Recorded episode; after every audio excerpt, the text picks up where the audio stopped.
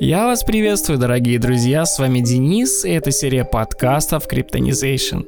Сегодня мы с вами будем говорить про инвестиции на фоне современной экономической ситуации. Стоит ли сейчас вкладываться, и если стоит, то куда? Cryptonization. А, итак, а сегодня у нас в гостях снова Антон Клевцов, а, профессиональный трейдер и инвестор. А, рад тебя слышать, Антон, привет. Привет, Денис. А, слушай, сразу хочется услышать твой комментарий по, так сказать, злободневной теме. Сейчас все слышали про банкротство биржи FTX. А, что произошло и как вообще нам на это реагировать? Можешь Давай так, это все можно где угодно прочитать. Ну, я имею в виду прямо вот степ-бай-степ, что происходило и так далее. Что мы имеем на сегодняшний день?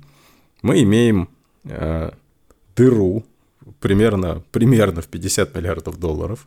Вот, эта дыра выглядит следующим образом. Э, вот некоторым кажется, да, что вот куда-то потеряли... То есть вот было 50 миллиардов кэша в грузовике, и они вот исчезли куда-то.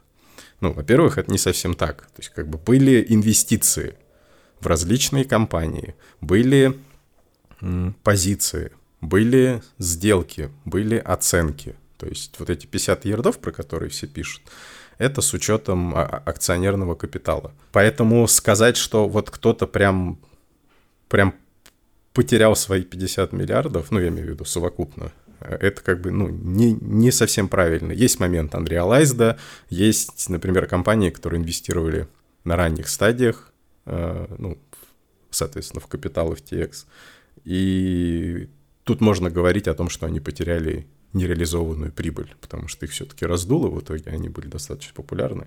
Вот. Но а, самое главное, самая главная проблема в том, что это так называемый каскад обязательств. То есть, когда у тебя есть, допустим, какая-то инвестиция, ну, например, вот в, в, в капитал а, той самой, там, не знаю, Ламеда, FTX, ну, или любой из ее дочек, то иногда это не, там, не, не твои личные деньги или не личные деньги какого-то фонда. Иногда это некий займ. И на данный момент, вот, вот именно к чему мы сейчас подошли, что часть этих денег — это деньги, которые еще надо где-то все-таки вернуть. То есть, окей, вот здесь они испарились, но обязательства никуда не делись. Чем это может закончиться? Можно как, я уже забыл у кого там, у Вилонян это было, типа, давайте прощать периодически. Ну, все, кому должны, мы всем прощаем. То есть вы своего не увидите, ну ничего и нет. Вот, это не совсем честно, потому что кто-то все-таки в закат с какой-то суммой уехал, да? Вот. А, то есть это первый вариант, это как бы забыть и простить. А, а второй вариант все-таки начнется попытка там, какого-то возврата, давления, либо а, нарушения каких-то обязательств, и по цепочке это все может сложиться. Почему вот финансовые кризисы так так опасны для системы в целом. Потому что если где-то в одном месте поломать эту цепочку, то каскадом весь этот карточный домик может начать куда-то туда рушиться. То есть, знаешь, такой эффект бабочки. Здесь взмах крыла, ну, 50 ярдов, ну, это много. Ну, на самом деле это много. То есть, например, а, тот же кризис 2008 года, речь шла о нескольких сотнях миллиардов. И это была прям катастрофа, которая срикошетила по всей планете. Вот, например, граждане и жители Греции до сих пор отделаться от этого не могут. Но я имею в виду, что это не, э, э, это не просто чьи-то игры в терминале, то есть это в итоге придет в реальный мир, и это закончится тем, что кто-то там потеряет работу, дом, возможности и так далее. Так вот, поэтому эти 50 ярдов пока что под вопросом, как они аукнутся в этой системе. И вот я у себя написал, я говорю, что сейчас идет, а, сейчас мы должны увидеть некий момент истины, который про что? Доверие к системе осталось ли? То есть, как бы, если это дальше пойдет складывать, то я даже ванговать не берусь, к чему это может привести. Вот. Если же все-таки как-то удастся зафиксировать этот момент, но о чем-то могут договориться. Может быть, кто-то придет на выручку, может, кто-то будет, там, не знаю, кредитором последней инстанции для всех, ну и так далее.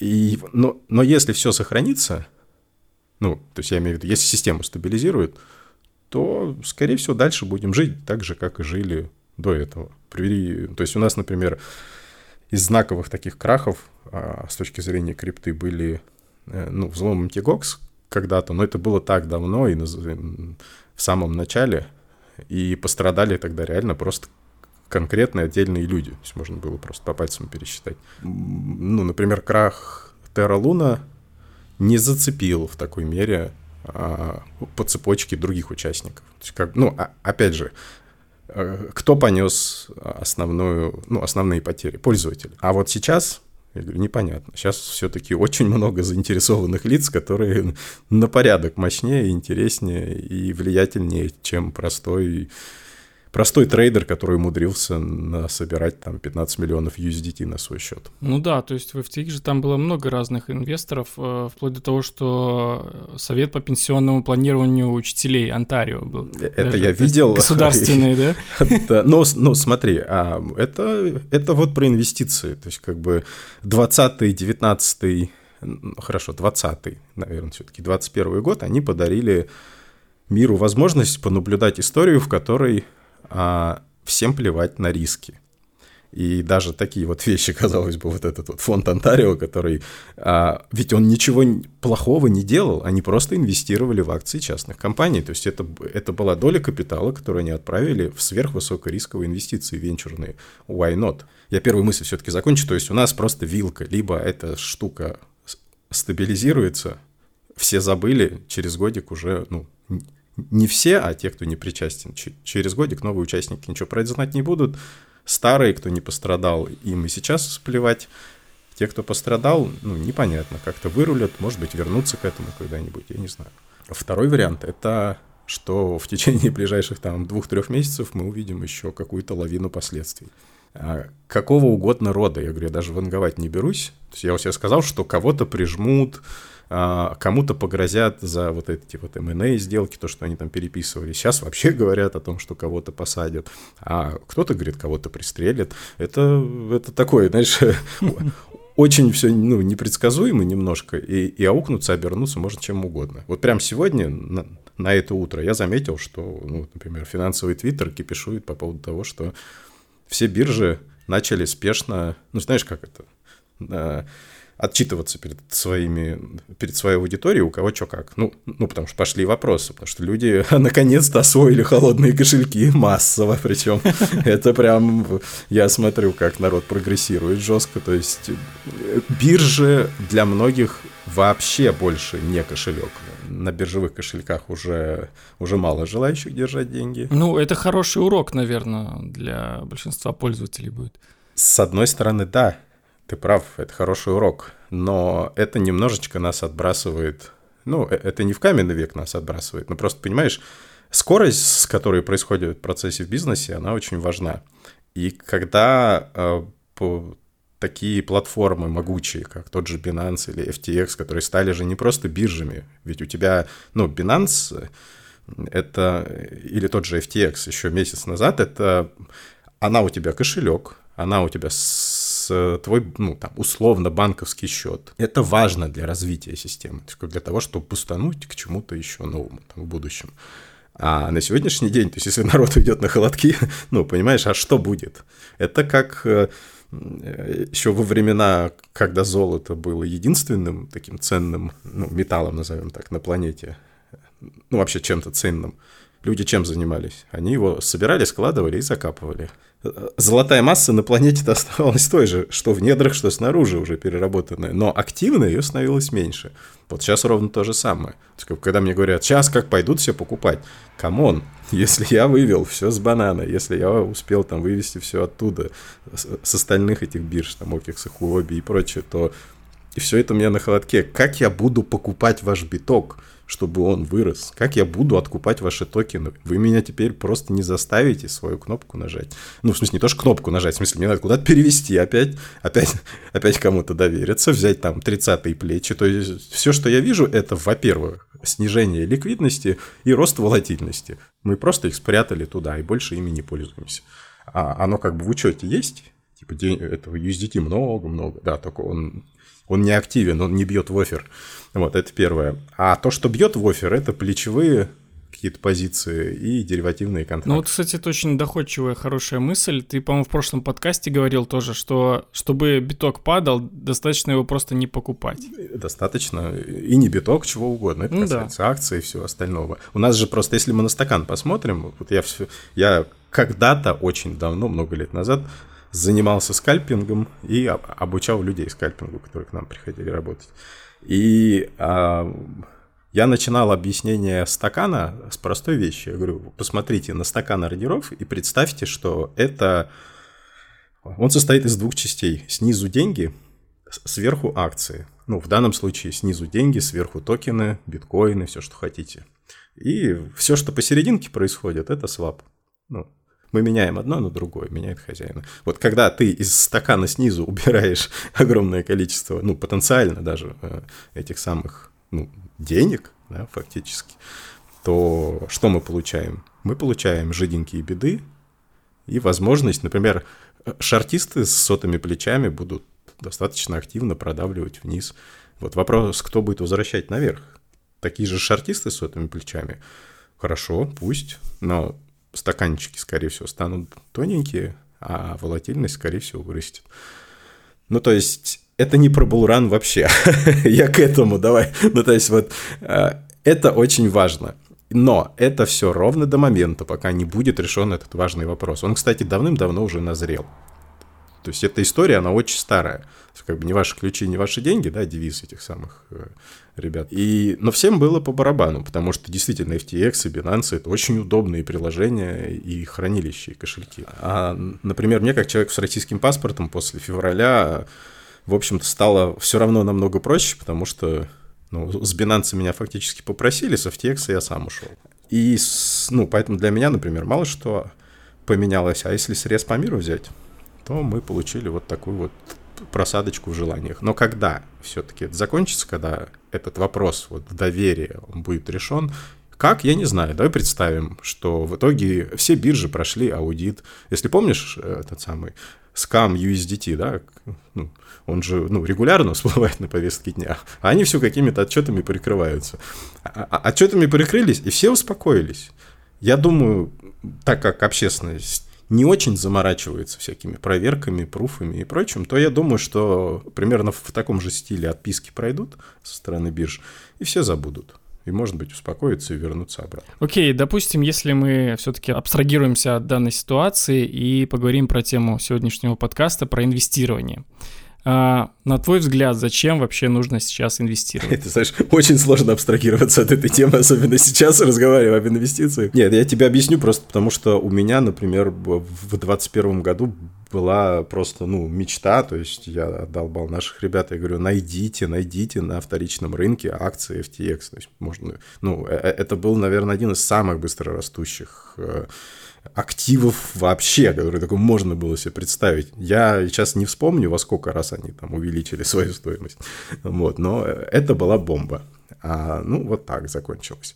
И инвестиция – это вс- всегда про то, что ты э, классическую форму денег или ну, богатства, ты ее либо кому-то отдаешь, либо на что-то меняешь. Ну, в любом случае, это кому-то отдаешь, потому что это всегда договор, это всегда некий обмен ты как бы а, хотя бы на время в, в твоих надеждах отчуждаешь то, что ты заработал, и рассчитываешь э, сделать этот обмен в будущем еще раз, э, но уже с выгодой для себя.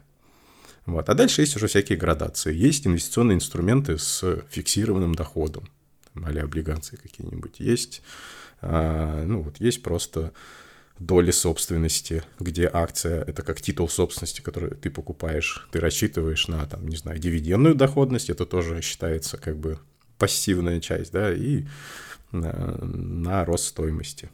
Но по большому счету все это про спекуляции. У тебя есть деньги, ты хочешь что-то купить, может быть даже ненужное, а чтобы потом это ненужное там в будущем продать, чтобы получить немножко больше. Да это такие долгосрочные спекуляции очень. А мне когда говорят, а, а ты знаешь вот точную разницу между инвестированием и, и, трейдингом? Я вот нет.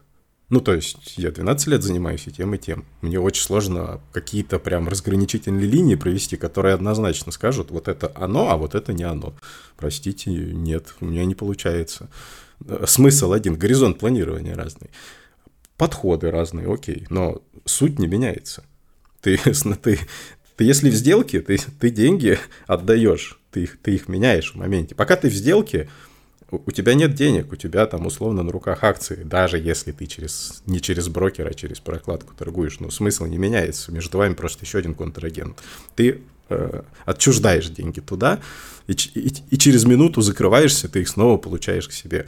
Но еще раз, сам момент вот этот вот общение э, с, с миром инвестиций, он подразумевает, что ты все время туда отдаешь. Э, вот, и только в какой-то момент забираешь. Это кратко, вот что это такое, и, то есть как, как на это смотреть. Просто это очень важный философский параметр, потому что он как раз про это. Как только мы обсуждаем, что инвестиция это про то, что отдать свои деньги куда-то, то мы тут же получаем необходимость а, оценивать риски, да, потому что они тут же резко возникают кратно. Если ты это держишь у себя, ты ответственен за сохранность. Но как только ты, ты выходишь на эту тропу, там у тебя начинается целый каскад мероприятий по оценке рисков. Там риск контрагента, кому отдать, где открыть счет, что купить, какая там стабильность, какие перспективы, что еще может прилететь. И дальше поехали и полетели. Поэтому, когда людей ну, я считаю, что дурят. То есть инвестиции это очень так просто, элементарно. Мне, во-первых, обидно. Я отстаиваю свою позицию, я много лет этим занимаюсь, и оно вот должно быть все очень быстро. Я говорю, то есть, э, то есть врач 15 лет учится для того, чтобы тебя хорошо прооперировать, ну, допустим, хирург. Это нормально. А вот если мы про инвестиции, это должно быть за полчаса. Ну, или там за неделю. Сейчас освою. Там все просто. Надо просто знать, что грамотно купить. Ну, у врача тоже. Просто надо знать, что отрезать. Ну, хорошо. Ну, а насколько вообще необходимо современному человеку инвестировать? Вот разбираться в этом и инвестировать хоть это, куда-то. Это, наверное, не про необходимость и не про современного, потому что... Ну, тут я к тому, что, например, ну, не надеяться на какую-то там государственную пенсию, а раз в месяц вкладывать во что-то... Вы не поверите, но ваша пенсия – это тоже процесс инвестиций. Ну, итогом. естественно, да. Со стороны государства просто ну, тебе предлагается либо доверить кому-то, либо занимайся этим сам. А, так как вот я вначале сказал, что это отдельная область знаний, это отдельная работа, отдельная профессия. Но вот это нужно, не нужно, я говорю, это каждый решает сам, а необходимость этого вытекает из, а, ну, из целесообразности. Для меня это всегда очень философская тема, то есть как бы, а, потому что на бытовом уровне инвестиции автоматом вызывают ассоциацию с, с экономией, с каким-то, знаешь, ну, где-то ужиматься. Я сейчас объясню. То есть вот эта классическая формула «не покупай кофе в Starbucks, покупай акции Starbucks», не покупай э, технику Apple, покупай акции Apple. Я обожаю приводить сюда такой анекдот. Ну, или не анекдот, это такая шутка. Знаете ли вы, что если вы в течение двух месяцев полностью воздержитесь от алкоголя, курения, от развлечений – Э, там, не знаю, будете вот сидеть дома и чем-то очень полезным заниматься, вы не поверите, но за два месяца можно потерять ровно два месяца. То есть, как бы, а жить-то когда?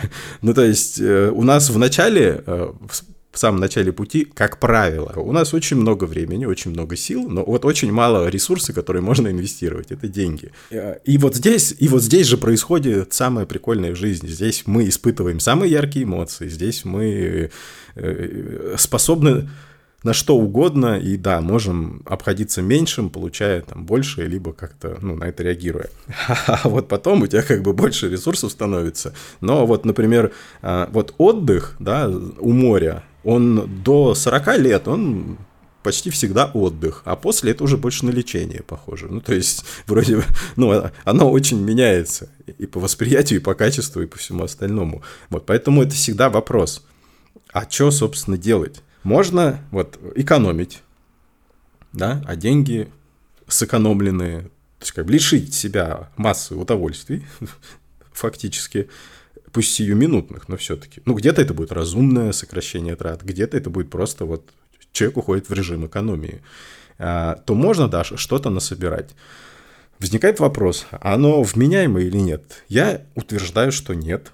Почему? Сейчас объясню. А, вот если взять двух людей, допустим, одинаковых, вот, один занимается а, тем, что ищет любую возможность сэкономить, прямо, знаешь, вот все нейроны работают на то, чтобы придумать, где срезать углы, где срезать косты, как вот здесь сэкономить, здесь, там, вместо этого пешком, вместо еды, там, медитации, ну и так далее.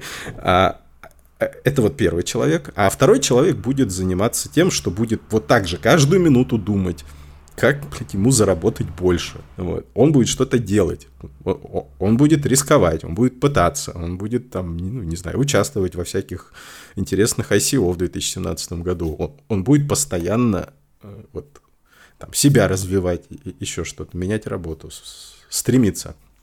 Вы не поверите, но с точки зрения ну, такого стандартного физика-биолога, он как бы потратит примерно одинаковое количество энергии, тот и тот они одинаковое количество энергии потратят э, на то, чтобы ну, вот, решить свои задачи. Только один останется вечно экономящим таким занудой, да, ну, мягко говоря.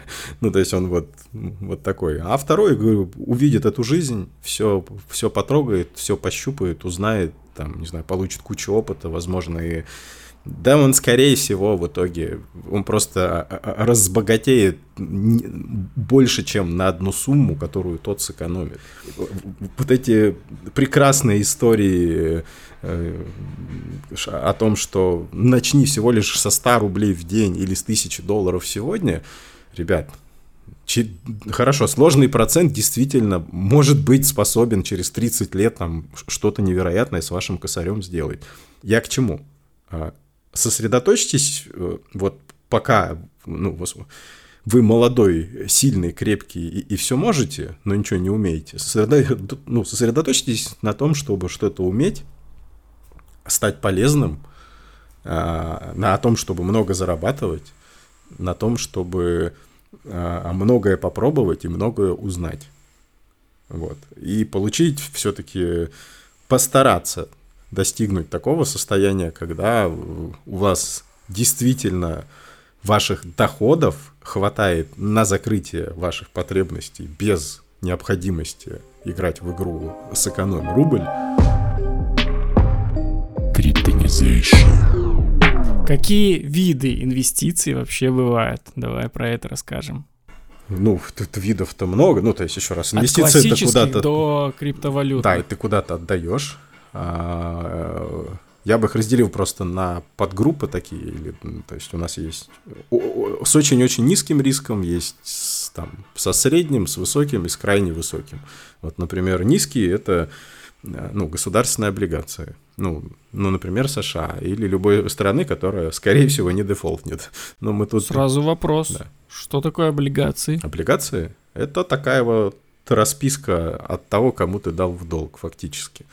Ты даешь в долг государству или корпорации. Они тебе говорят, не вопрос, ты нам в долг, мы тебе деньги и проценты. Либо регулярно, ну, купонный доход, либо в конце, когда фикс с погашением. Ну, и, наверное, самые простые инвестиции это в какие-то, ну, реальные вещи, предметные, там, может, недвижимость или автомобиль, может Слушай, быть. это большой вопрос. Вот у тебя, чтобы ОФЗшек российских купить или даже американских облигаций, ну так, э, через банк, если менеджера хорошо знаешь, тебе все-таки нужна сумма не такая интересная, которая нужна, когда ты там с недвигой уже что-то делаешь. Это как бы то есть, ну, все-таки ну, недвижимость самый понятный, потому что это про жизнь. Мы выросли в квартире, мы понимаем, что такое квартира, мы там потом начинаем ее снимать, мы понимаем, что если бы у нас была квартира, и мы ее сдавали, это приносило бы нам деньги. Ну, типа, очень понятно, легко потрогать. С облигациями мы каждый день дел не имеем, поэтому оно, оно кажется чем-то таким далеким. Хотя это, это самая простая форма. Просто оно так вшито в финансовую систему, что ну, оно вот так отлично работает, и все это через кнопки, а так это ну, договор на бумаге. Так вот, то самое простое, все-таки, наверное, это э, именно инвестиции. Ну, я не знаю, что такое простое. То есть самое понятное, да, это всякая недвижимость. Самое, по, самое доступное это все-таки как раз финансовые рынки. А есть, ну, это биржи. А если мы говорим про акции, то есть внебиржевой рынок. И есть не только биржи, есть, например, момент выхода на биржу. И здесь вот возникают всякие интересные штуки. Есть, есть инвестиции в акции частных компаний, всякий венчур. Ну, в смысле, есть совсем венчур, когда ты прям такой ранний инвестор, прям к тебе приходит команда и просит у тебя денег. Мы сейчас вот, ты нам миллион, а мы тут поработаем, и потом тебе 20% компании, и так как она будет стоить уже 100 миллиардов или 1 триллион, ты представляешь, сколько у тебя денег будет? Ну, я имею в виду вот, это первый вариант. Второй вариант – это когда а, ты можешь на вторичном рынке купить акции этих частных компаний. Частных, не публичных. Это значит, что они не размещены, не проходили всякие процедуры листинга, то есть их не проверяли определенным образом, они там не соответствуют, или они не собирались соответствовать и выходить определенным требованиям. Вот, то есть это, ну, биржевой рынок. Это, это все в один клик через приложение кнопочка, и вне биржевой, как правило, э, это там личные договоренности, там совершенно другой набор рисков и так далее. Но сейчас, правда, уже ситуация меняется давным-давно. То есть, как бы даже инвестиции в частные компании уже, уже доступны через, через какие-то приложения. Там вот у нас, например, был такой. Но это не отменяет того, что за нажатием кнопки стоит целый каскад реальных действий, там, вот, встреч с людьми и так далее. Вот, и открытие всяких счетов. Какие бывают? Ну, вот, то есть бывают с низким риском, это что-то такое, что не обещает тебе высокой доходности, но с высокой надежностью. Когда даешь в долг, например, государству или крупной компании. Дальше там, средний риск это, это уже акции этих крупных компаний, например. Ну, то есть купить акции Coca-Cola при любом раскладе будет надежнее, чем акции Virgin Galactic.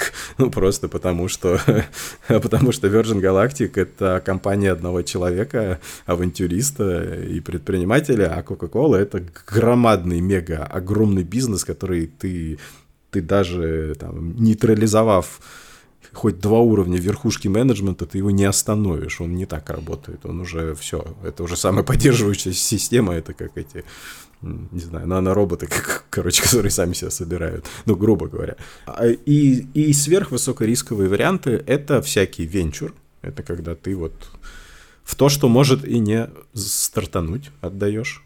То есть как бы участвуешь, покупаешь акции, тоже, ты считай, голосуешь рублем, что они хотя бы не схлопнутся через какое-то время. Но если, но из-за этого они, как правило, идут по очень низким оценкам. То есть вначале тебе предлагается условно много, высокая доля, за небольшие деньги. Ну, еще ничего нет, да? Типа мы с ребятами решили сделать бизнесуху, у нас есть факс, и мы сидим в гараже. Нам уже достаточно 10 тысяч баксов, но представь, что из этих ребят получится Apple. Вот те 10 тысяч, которые превратились а, в, 100, э, в 100 миллиардов. Ну, представляешь, сколько процентов. Вот. А есть, а есть еще криптовалюта.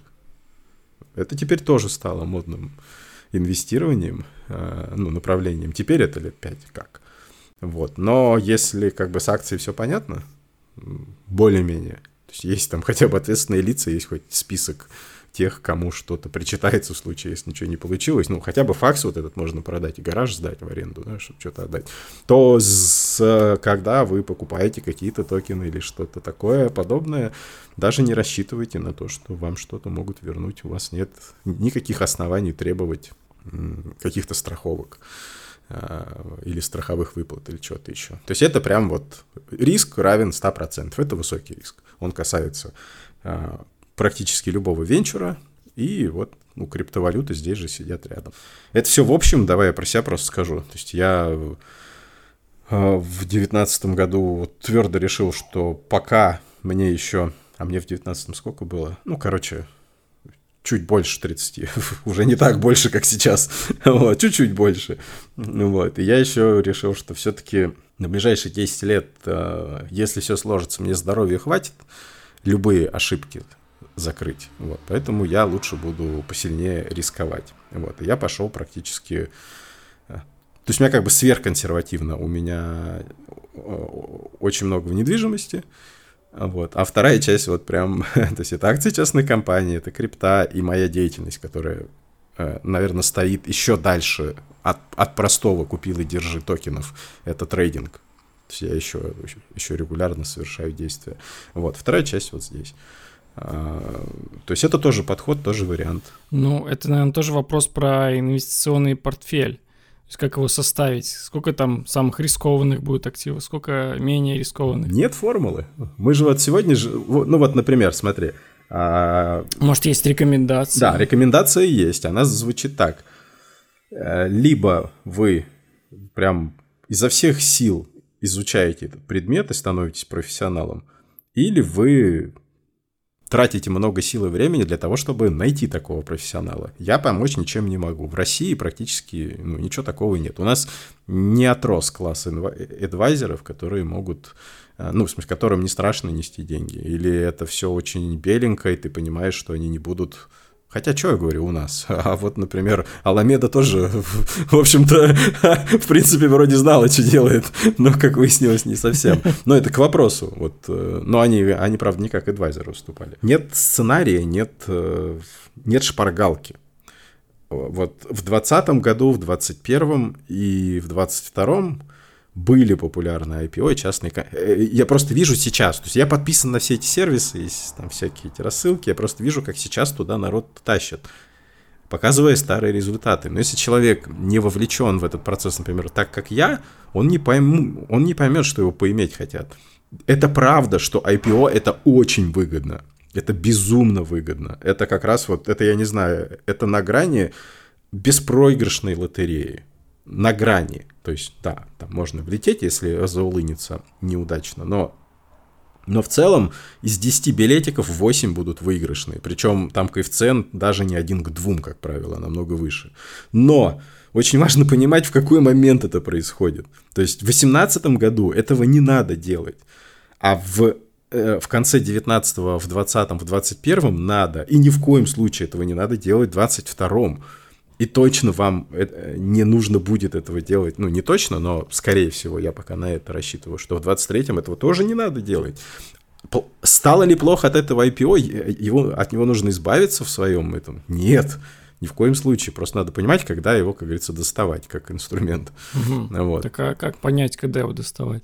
Когда используете IPO уже. Подписывайтесь на мой канал, и через три года, если все сложится, я напишу. Вот сейчас можно. Нет, ну то есть, не-не-нет, это я не к тому все-таки. Э, э, вы меня можете не дождаться, я имею в виду. Ну, это очень долго. А может быть, это там условно послезавтра будет. Это анализ. Ну, просто ты сказал, работа. что точно в 22 году нет, скорее всего, в 23-м а, тоже а, ну, нет. то, что сейчас... Не, ну то, что сейчас... Что происходит? Происходит... Э, ряд процессов, которые несовместимы с жизнью высокорисковых инвестиций, в принципе, на любом уровне, начиная от реальной экономики, заканчивая там, различными игрищами на финансовых рынках. Это, это на самом деле это очень просто понять, если, если вводных для осознания достаточно. То есть, как бы это просто такой режим. Как понять, когда или, или как понять, как? Это два разных вопроса, да? Когда благоприятное время. Я подумаю. но я имею в виду, что а, просто критерии перечислить могу, но боюсь, что а, а, ну, они действительно будут тяжеловаты для аудитории. Ну, то есть сказать, что форма кривой доходности должна быть вот такая, вот, а действия ФРС там условно вот такие, это еще, это тоже не будет объяснением. А каких-то а то, что можете из окна понаблюдать, это совсем ну, не получится. Все-таки финансовые рынки живут намного, намного раньше. Ну, смотри, из самых простых. Вот когда во всех газетах будет написано, что мир э, в, в самом плохом там, финансовом состоянии, ну, экономическом, я имею в виду, состоянии, то есть вот когда, когда напишут, что все, мы входим в самый страшный кризис на этой планете, вот все-все-все-все-все-все-все, вот всем будет понятно, тут можно начать что-нибудь покупать. Это будет хорошая точка. Ну, то есть это прям совсем дно, или это вход к дну только будет, подход? Нет, нет, это уже будет днище, скорее всего. То есть, ну, там еще может быть какой-то нырок на 70% вниз, но пересидишь, быстро вернется. Мы же про высокорисковый сегмент.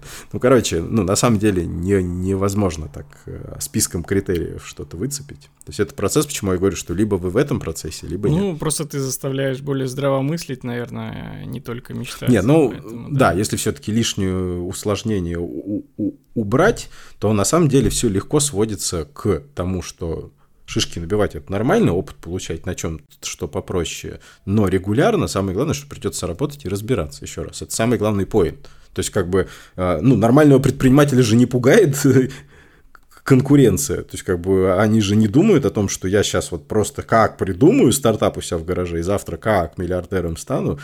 Все нормально, человек готов вваливать и работать. Просто чтобы здесь было такое же отношение. Ну, потому что это тоже, это тоже целый процесс. Вот. И каких-то вот... Да, и самое главное, забудьте про вот это вот пассивное, ну, пас, еще раз, пассивное, что это такое. Типа, я вообще ничего не делаю, а мне приносят деньги.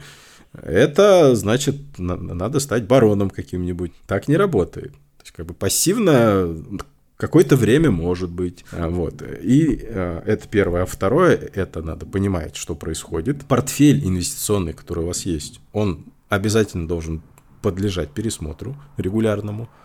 А, опять же, всегда спрашивают, раз в год нормально? В какой год? Високосный? В 2008 или в 2014 или в 2022? Ну, типа, в чем вопрос-то? Ну, то есть это не вопрос тайминга, это не про раз 365 дней это про события, это про обстановку. То есть, как бы есть время, как говорится, разбрасывать камни, есть время собирать камни.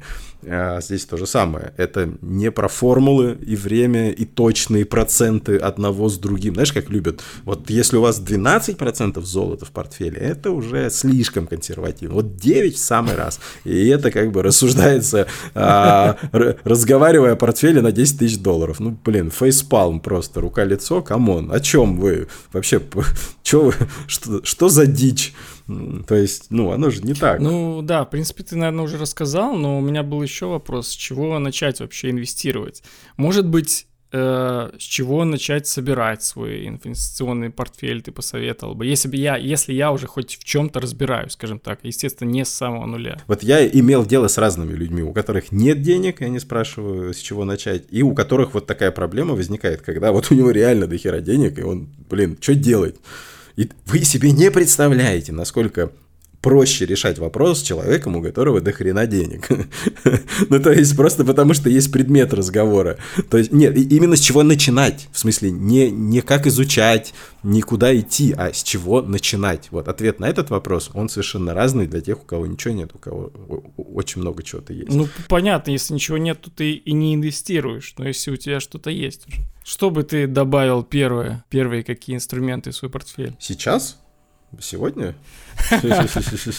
Э, нет, если Опционов пут стало легче, ребята. Причем желательно на, там, на индексы. Вот же, ну, сейчас, я так понимаю, ничего бы не добавлял. Э, сейчас наличный доллар. Это тоже позиция, это очень важно. То есть люди этого, кстати, ну, меня реально многие не понимали в начале года. Ну, в начале, я имею в виду, после февраля вот уже. То есть они вот такими глазами смотрят, ну, находясь в России, разговаривать о наличном долларе. Я говорю, вы не поверите, но это именно то, чем вам надо заниматься сейчас. Именно, именно, именно бумажная форма вот этих самых таких ненужных и токсичных денег.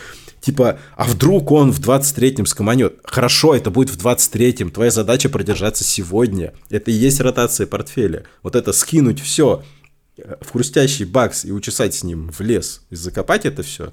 Это, это иногда придется так делать. Ну вот на нашу жизнь выпало, ну что поделать? Слушай, вот ну на самом деле вот, ну я сам из Беларуси, и у нас всегда все собирают в бумажном долларе.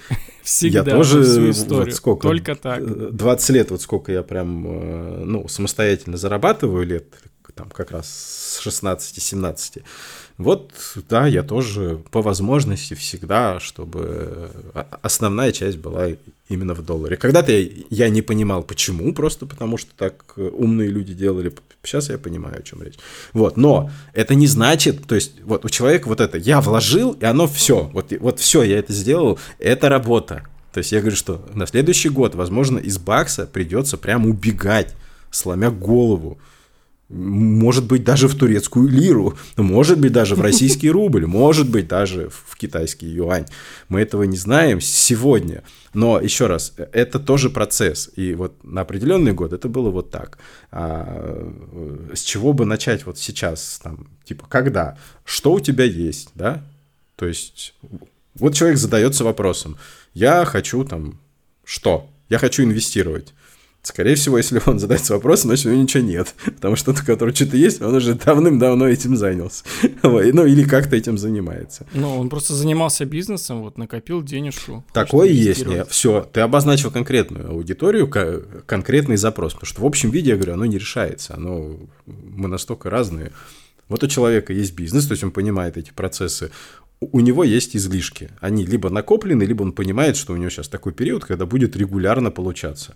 Дальше вваливать обратно он не хочет. Ну, то есть э, он увидел, что сейчас там для него не лучшее время, когда он повышает оборотный капитал для того, чтобы потом еще больше получить. Ну, мало ли по каким причинам. Ему достаточно, хорошо и так далее. Вот у него, значит, регулярно будут а, откладываться там, какие-то определенные излишки а, в какой-то запас. Вот надо разобраться, вот что сейчас сделать. Спрашиваем человека, в чем ты зарабатываешь? Там, ну, в рублях, например. Хорошо, значит, тебе на... Так, ты где планируешь дальше жить? И, ну, то есть, вот, а, что ты планируешь делать дальше? Вот вопрос, потому что, смотри, вот это вот, вот это инвестирование или любые действия, которые связаны с эквивалентом нашей энергии, ну, я имею в виду, затраченной на что-то, обычно это деньги и время, в смысле, обычно это калории и время, которые меняются на какие-то денежные знаки фи фиатные на сегодняшний день. Так вот, чтобы с ними что-то делать, или, или даже если мы говорим о квартирах или акциях, я пойду продам, я пойду куплю. Два вопроса себе задай. Первый, зачем? Второй, чтобы что? То есть вот э, я предприниматель, зарабатываю, у меня есть вот эти деньги, я пойду куплю что? Доллары. Зачем? Ну, то есть, чтобы что? Следующий этап какой? Мне надо, чтобы оно там как-то сохранилось. Никто не знает, в чем оно сохранится. Успокойся. Ну, типа, никто не знает, выдохни. Ну, не бегай, не, не, не ищи шамана. Так не работает. Это, ну, то есть, это процесс, это работа, чтобы сохранить.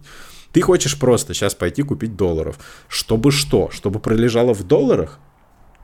Первый вариант, это значит, что ты что-то про будущее себе видишь. Вот как я, например. Я же тоже предлагал в доллар. Вот. А, либо они тебе нужны для того, чтобы на эти доллары где-то что-то другое купить. Это могут быть американские акции, они в долларах продаются, не в рублях. Это могут быть а, домики на берегу моря, условной Черногории или Турции или еще чего-нибудь, это уже ваше, как говорится, дело. То есть, ну, вопрос, для чего и что, вот, я буду это делать, чтобы что. Как только начнете на них отвечать, сразу появится вариант, в какую сторону смотреть и о чем думать. Просто вот в любой момент а, типа профессионалов рынка останавливать и спрашивать, ты знаешь, в чем сейчас лучше всего держать свои деньги? Ну хорошо, этот год может быть исключение, то есть я бы в этом году всегда мог ответить легко в долларах, но в любой другой год это как бы, ну вот так вот на любое время ответа нет, к сожалению. Э, в, в том же 2020 году какие доллары, вы чего? Кэш и трэш, это факт. Это сейчас кэш из кинг, но всего два года прошло. С трэш до кинг, понимаешь? Из грязи в князи. Вот. Но э, это правда. То есть, если в 2020 году нужно было делать все возможное, чтобы избавляться от этих денег и вкладывать их во что-то, вот, например, я этим пытался заниматься, ну, причем на абсолютно осознанном уровне, что происходит вовне. Но, но это не избавляло тебя от рисков. То есть, это не вызывало в душе, знаешь, такую состоянии спокойствия. О, я точно знаю, как бы нет, ты рисковал каждый раз. Ты не знаешь, когда, когда музыка закончит играть. Вот это вот, ну, которая, знаешь, это все вокруг стульев бегают, кто-то не успеет. Вот. Это и про биткоин, это и про рост акций, это, про, это вот оно. Не было никакой стопроцентной уверенности, но в тот момент это было адекватной ситуацией. Там в этом году адекватно вот так. А, но отвечать себе на вопрос, как бы, у меня есть излишки денег, мне с ними надо что-то делать. Вот вопрос, чтобы что, он очень важный. Ну, допустим, не знаю, у человека вот свое СТО, он там хорошо заработал, свой бизнес он хочет инвестировать куда-то, вот у него есть излишки этих денег, чтобы они приносили доход ну, определенный все-таки. Он не хочет покупать недвижимость. Кто должен, так сказать, обеспечить ему этот ну, доход? В те же в акции, например, вложиться. Mm, окей. Перспективных компаний, так сказать. Перспективных компаний. В 22 году перспективные компании. Вот Майкл Бьюри мы шарит, он, он докупает акции, значит, этих э, компаний, которые себя представляют частные тюрьмы. Вот. Это очень перспективно в ближайшее. Обратите внимание. вот. То есть человек разбирается в предмете. Ну, то есть вообще ничего нельзя предложить? Нет, ну что значит нельзя? Еще раз. А, мы не знаем будущего, поэтому мы не можем с точностью сказать, что вырастет, потому что завтра еще что-нибудь где-нибудь упадет и не вырастет ну, ничего.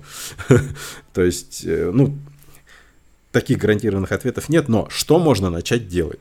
Первое, когда мы говорим о владельце бизнеса, и у него есть определенный доход в определенной валюте, первое, что им предлагается, это абсолютно разумно, это диверсифицировать свою валютную корзину. Но опять же вопрос, а что тебе потом надо, он встает остро. То есть, э, то есть все-таки ты собираешься здесь оставаться или куда-то. Это важно. А, вот, потому что экономики тоже не одинаковые, не однородные. То, что адекватно сейчас в качестве советов для, для россиянина, который ближайшие 2-3 года проведет в России, неадекватно совершенно для человека, который за ее пределами. Но бизнес, допустим, в России, ну, к примеру, есть такие люди. То есть у кого там что-то осталось, а жизнь он строит где-то в другом месте. Окей.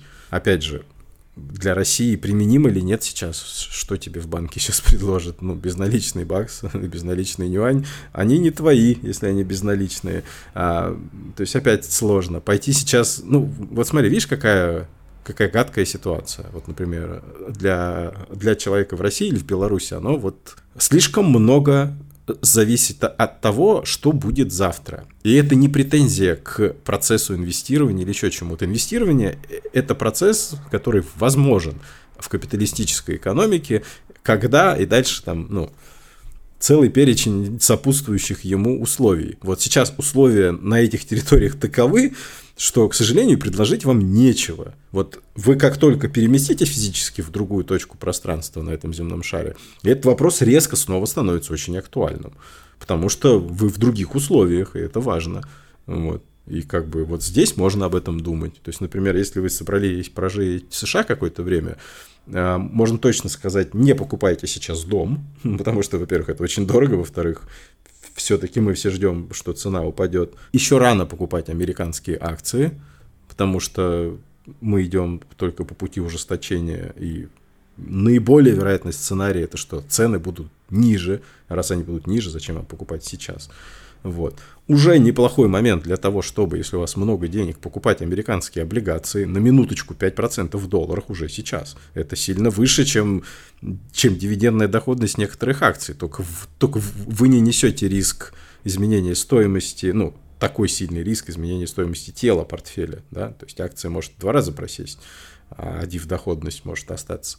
А, а с купоном по американским трежерис уже такой фокус не прокатит. Ну, он остается, на момент погашения вернете все, что отдали, и плюс вот фикс процент 5, который, ну, сейчас не 5 уже, меньше, но все равно. Вот. Ну, то есть, как пример. Ну, вот уже есть какая-то более-менее конкретика. Так я говорю, конкретика возникает, э, конкретика возникает в момент, когда решается конкретная задача. Поэтому я говорю, в общем виде это всегда, то есть, ну, я не понимаю людей, которые вот ждут этого, там, ну, не знаю, снимают миллионы роликов на эту тему. Ну, такой, ну в общем виде это как правильно жить. вот, вот надо вот так. В смысле? Нет, а мне вот так нормально. ну, то есть, нету, нет критериев. Возможно, все, что физически возможно, вот что ты можешь сделать с деньгами, вот то тебе и доступно. И вот здесь возникает вопрос, вот я как трейдер, да, то есть я бы расщ... я же не стал в свое время оставаться, ну, только на это рассчитывать. Вот у меня работа, связана с рынком, но этот трейдер э, боязливый пошел в инвестирование. Он начал покупать недвижимость, он начал э, участвовать во всяких IPO, в рисковых историях, в акции частных компаний и так далее. Почему? Ну, потому что это работа, это, это место, откуда потенциально может что-то приходить а излишки надо срочно складировать как хомяк, желательно так, чтобы еще росло. Но, но приходится решать задачу, куда складировать, чтобы росло. Что конкретно сегодня? У всех там, там у людей есть деньги, у кого-то деньги, у кого-то USDT, у кого-то еще что-то. Если вы внутри Российской Федерации мало думал, простите, я не там, поэтому у меня как бы нет какого-то решения, очень сложно но даже там, скажем, наличный доллар, готовность к тому, что ситуация там, изменится, улучшится, оно вам очень поможет. Если вы вне, то это однозначно. Просто наличный доллар, это как раз-таки очень пассивно будет. То есть ты сидишь в нем, и ты, да, там теряешь что-то, конечно, инфляция, но поверь, ты теряешь намного меньше, чем в любой другой валюте. Просто катастрофически меньше.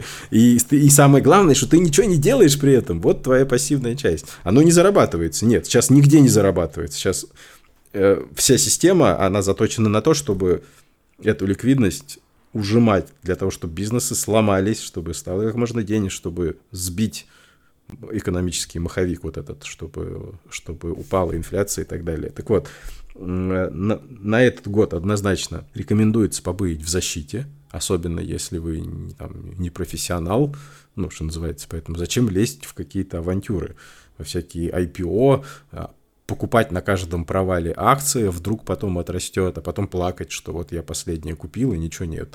А, дождись момента, когда это будет хотя бы адекватно.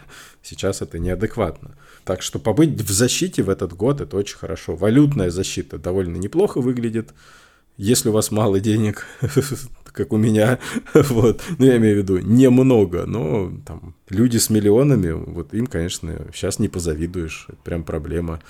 Что не купи, оно дешевеет, а, утаить сложно, в кэше не удержишь, э, в цифровой форме вообще под вопросом, на, ну, безличная часть, так вот, пожалуйста, смотри, что происходит, отжимают на раз или принудительно конвертируют. Даже, ну, в, в США нет, но хорошо, объясни, откуда у тебя деньги. Короче говоря, сейчас очень сильно щемят твое благосостояние. Такой процесс, еще раз, это такой период. Он когда, ну, его когда-то не было, вот он пришел, потом его снова не будет. А, давай, наверное, как-то немного, может, отвлечемся, либо подытожим, поговорим про рынок криптовалют. Допустим, допустим, я все-таки решился инвестировать, как мне выбрать проект? По каким признакам, куда я мог бы вложиться? Очень просто. Если этот проект криптовалютный, лучше обойти стороной. Это мой, мой ну, совет. Подожди, но не все же такие проекты. Понимаешь? Это высокорискованно, естественно, да. Да. Должен это а, понимать. Сейчас такой период, когда точно, точно, точно не стоит лезть в высокорисковые истории. Поэтому вопрос оценки проектов не встает вообще. А когда придет период, когда, возможно, если он придет, это будет более-менее адекватно, вообще рассматривать этот вариант, то принципы оценки изменятся, потому что рынок уже поменяется. Что было адекватно для 2017 года, было невалидно для 2021 и будет невалидно для 23, 4, 5. Поменялось все. Ну, там поменялись площадки, поменялись Э, критерии для выбора и оценки. Уже не про ICO, но что-то похожее. Это уже не про э, инвестирование в эф, ну, эфиром, это там, ну, там еще как, там, не знаю, там, дексы появились, NFT там. Может, стоит э, тогда в майнинг вложиться? Перестаньте искать сейчас возможность во что-то прям вложиться, чтобы завтра жмет карман, спрячь куда-нибудь. Ну, то есть придет время, когда будет много чего вкусного по низким, хорошим ценам, э, будет много желающих это все распродать в моменте. И если ты обладатель вот этого эквивалента, который всегда на нижней части стакана, э, самый лучший способ это быть э, вот знаешь, как в финансовом мире это называется dry powder, то есть сухой порох. То есть то, что позволит тебе резко, быстро, ну, мгновенно ну, получить очень много энергии. Вот оно так выражается. Это, это непростая метафора, она ровно про это. Сейчас идет процесс того, что что бы вы ни купили, оно будет становиться дешевле. Кроме, ну хорошо, ну я говорю, еда, комодитис и так далее, ну простите, вот я не знаю, как покупать нефть э, к себе в бассейн, где ее хранить, там, и как правильно продукты паковать, чтобы их завтра перепродавать. Я, ну, честно. Не мой бизнес, не мой участок. В итоге мы пришли к правильному выводу, что в данный момент лучше выбрать защиту. Это самый страшный и ужасный год для инвестиций. Да. Я да. с этого и начал. Я говорю, я как, типа, а опытный инвестор, первое, что сделал в начале года, это зарезал все позиции, какие мог. Ну, зато, по крайней мере, для меня сейчас ситуация очень понятная. Вот после разговора с тобой в плане инвестиций. Есть время быть активным, есть время быть в защите. Это очень важно понимать. Оно как вот, ну, везде, и в жизни, и в этом.